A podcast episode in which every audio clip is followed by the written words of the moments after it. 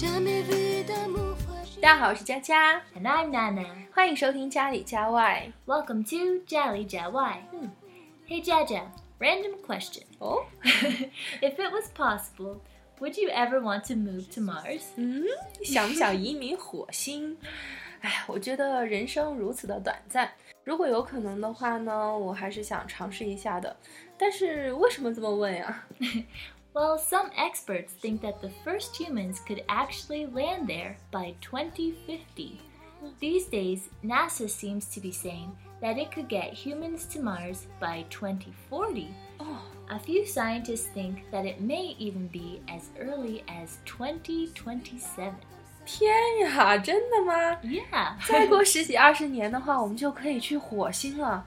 你确定是所有的人不是 astronauts 宇航员吗？ Soyodoren. Not just astronauts, but regular Oh. people like you and me. 哇，真的是活久见呀！我有生之年还可以去火星生活。哎，虽然对未知的世界有点恐惧，但是呢，还是蛮期待的。快点给我们详细说说吧。 Sure, I'd love to. Let's start today's show. pour m'emmener doucement. 哎，在我小的时候，好像是九九年，然后就盛传地球毁灭， 当时还挺小的，不太懂事儿。但是到了一二年又传，传得更加猛烈了。那个时候呢，还是有点害怕了，但是又无能为力，就只能盼望有一个栖息的地方能躲过这一劫。 Hmm. Scientists look for planetary habitability as influenced by stars, with hopes of finding the places in the universe where they might discover life beyond our own planet, places that could be considered potentially habitable worlds. Mars is a seemingly Earth like planet and has many things in common with the Earth. 嗯，给大家解释一下，刚才娜娜说的 habitability 是适宜居住的意思，habitable 是它的形容词，当然你可以用它的名词词性 habitation。所以你说最像地球的是火星，对吗？ Mars isn't exactly Earth like, but it's by far the most livable other planet in our solar system. 哦，在整个 solar system 太阳系才能找到这么一个适合生存的地方呀。那火星到底长成什么样呢？ Hmm, well, according to our existing technology, Mars is less than half the size of Earth, and yet, despite the fact that it's smaller, the surface area of Mars that you can stand on is equivalent to the surface area of Earth that you can stand on, because the Earth is mostly covered by water. 哦，虽然火星比地球小，但是可利用的面积差不多，但主要的不同是在哪儿啊？Well, for one, a day on Mars is about as long as a day on Earth, plus about 39 minutes. Seasons and years on Mars are twice as long as they are on Earth. 哦，哎，你知道中国有一些神话故事吗？就是说天上一天，地上一年，所以呢，待在火星上二十年的话，才长了十岁吗？ That's right. You might even look younger on Mars. 啊，天呀！所以宇宙中真的有可能会有一些长生不老的地方，所以宇航员们全靠你们啦，please！ Ah, and Mars has another magical quality. It has a lot less gravity than Earth, so you can jump over your car instead of having to walk around. it. 哇哦，火星上的 gravity 重力很小， 所以在火星上相当于自备轻功啦。 it would be pretty amazing. Everyone could do Chinese kung fu in Mars. 不过呢，还要等上几十年才能过去，应该有很多难题需要处理吧？ Mm, yes, there are many difficulties.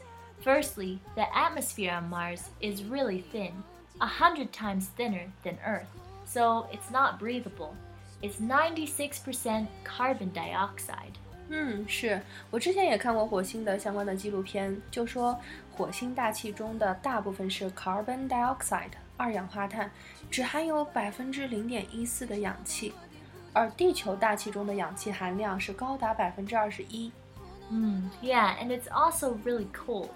Although there's quite a range of temperatures on Mars, the average temperature is minus 47 degrees. 哦， 火星上的平均气温是零下四十七度，还有跟南极差不多，南极的平均气温是零下四十九度左右。 Ah. Mars is also a long way away from us, a thousand times further away than our own moon. The moon is 2,500,000 miles away, and it took Apollo astronauts three days to get there. Mars is 250 million miles away, and it would take us around eight months to get there. 天呀，需要八个月才能到。我刚刚建立起来一些美好的愿望，就像泡泡一样，啪啪啪的全都破碎了。 and that's only if we launch at a very specific day, at a very specific time, and once every two years, when Mars and Earth are aligned just right, so that the distance that the rocket would have to travel would be the shortest. 也就是说，八个月还是最短的时间了。嗯，不过既然去了，估计也不会回来了。 Hmm, I think it's a one-way ticket. 不过说回来，那儿到底适不适宜居住呀？ Well, the experts say, yep, here's what we need to live on Earth water, oxygen, food, shelter, and clothing. 嗯，是的，人必要的一些生存条件，首先要满足有水 （oxygen）、氧气、食物 （shelter）、住所，还有衣服。 Water is the basis of our life as we know it, and if you look at Mars, it's really dry. It looks like the entire planet is a desert. 嗯，我之前听说过一种反对的声音，就是说火星上绝大部分的面积是 desert 沙漠，所以不适合居住。 Hmm. Yeah, but it turns out that it's actually not. The soil alone on Mars contains up to 60% water, and a number of orbiters that are still flying around Mars have shown us that there is a lot of underground water on Mars, as well as glaciers. In fact, if only the ice on the poles of Mars melted, most of the planet would be under 30 feet of water. So there's plenty of water there, but most of it is frozen or underground. 哦，原来它是有水的，只是说它是地下水和 glacier 冰川，这个估计是很难开发吧。 Mm, that's true. It takes a lot of energy and a lot of human labor. But they have invented a device, which is a low tech dehumidifier. This device shows that Mars' atmosphere is often at 100% humidity and can therefore extract all the water that humans would need simply from the atmosphere. 哦， 从湿润的 atmosphere 大气中获取水分，也是一个不错的选择哦。 Yeah, so there is water. But now you have to remember that CO2 is 96% of Mars' atmosphere. 哦，是啊，我刚才还想问呢，其实首要解决的问题应该是氧气问题，别的还可以从地球上运过去，可是没有氧气该怎么活呀？ So CO2 is basically 78% oxygen. There is another machine that can suck in the Martian atmosphere and pump out pure oxygen. 哦，原来还可以从二氧化碳中提取。哦，学好化学太有用了，我都没有想到。那下一个食物的问题该怎么解决呢？ Well, we could use hydroponics to grow food. 嗯，你刚才说那个 hydroponics 是什么意思啊？ Well, basically, you use water to start growing food. 哦，就是用水栽培的意思，不是用土壤，对吧？ Yeah, that's right. But we wouldn't be able to grow more than 15 to 20% of our food there, at least not until water is running on the surface of Mars and we actually have the probability and the capability of planting crops. In the meantime, most of our food would have to arrive from Earth and it would be dried. 嗯，百分之二十也不够吃啊， 看来还是得先解决水的问题。 Mm, yeah, we'd have to figure that out later. So, we also need shelter. At first, we could use inflatable, pressurized buildings, as well as the landers themselves. But this really only works during the daytime. There's too much solar radiation and too much radiation from cosmic rays. 嗯，是的，cosmic rays，宇宙射线中的 radiation 绝对是个大问题。 哎，我听说，如果你在火星上待半年，相当于一个人在核电站工作十五年受到的辐射哦。 Wow. So, now it turns out that the soil on Mars, by and large, is perfect for making bricks. And then you'd be able to build buildings with really thick walls. Or we could choose to live underground in caves or in lava tubes. 我们在火星上也要从原始生活开始吗？住在 caves 山洞或者是 lava tubes 岩洞里。不过想想也是蛮有意思的，可以有一些不同的生活体验。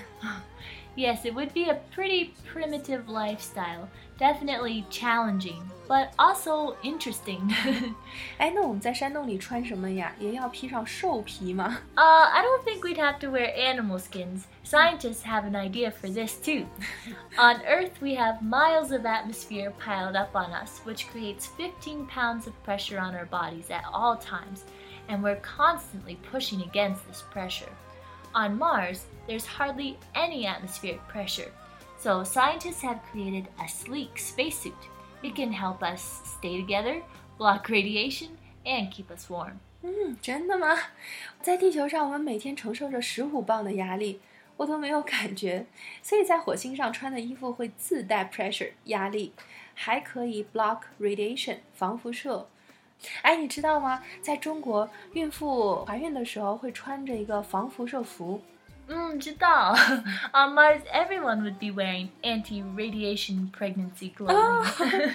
那太壮观了吧！乍一看上去，火星上全是孕妇。 but we are eager to explore how to live a good life on Mars, and that could mean transforming the planet to make it more like Earth. It may sound like a lot of hubris, but the truth is that the technology to do everything I'm telling you already exists. 哦，是啊，如果像你刚才说的那么生活，实在是太累了。嗯，我们一定要想办法过得更好。 so here's what we need to do. First, we've got to get it warm. The South and North Poles on Mars are both covered with an incredible amount of frozen carbon dioxide dry ice. If we heat it up, it could sublime directly into the atmosphere and thicken the atmosphere.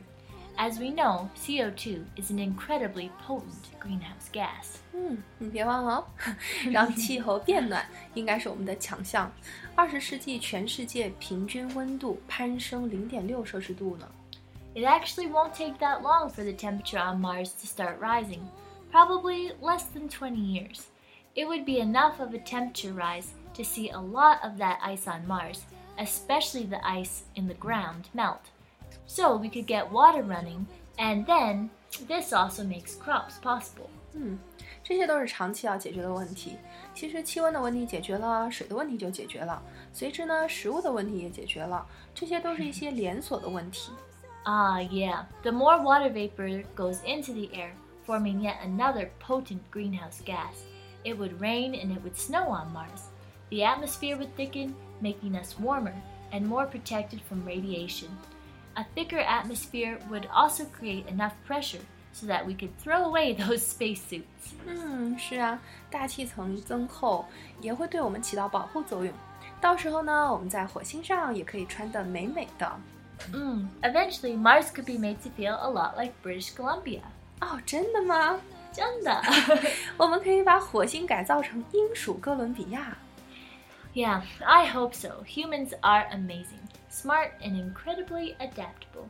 There's no telling what our future technology will be able to accomplish. It's quite inspiring and exciting to think about. 嗯，我们真应该找到一个 backup planet 后备星球，给自己留好退路。 Right, humans will do whatever it takes to survive, no matter what happens to Earth. But in the meantime, humans need to be careful not to mess with the natural order of the universe. With Mars as our backup planet, we should still be caring about the health of our own planet, Earth. 是啊，听到我们费了那么大的力气，那么多的时间去寻找并且改造一个星球，真的是要感激并好好保护我们的地球了。 Yes, the more you look for planets like Earth, the more you appreciate our own planet. 嗯，没错。 好啦，今天的节目就到这里。如果你喜欢我们的节目，可以关注我们的微信公众号，也可以在 iTunes 的播客、荔枝 FM、喜马拉雅 FM 中播放、订阅或评论。感谢你的收听，下周见喽！See you next time!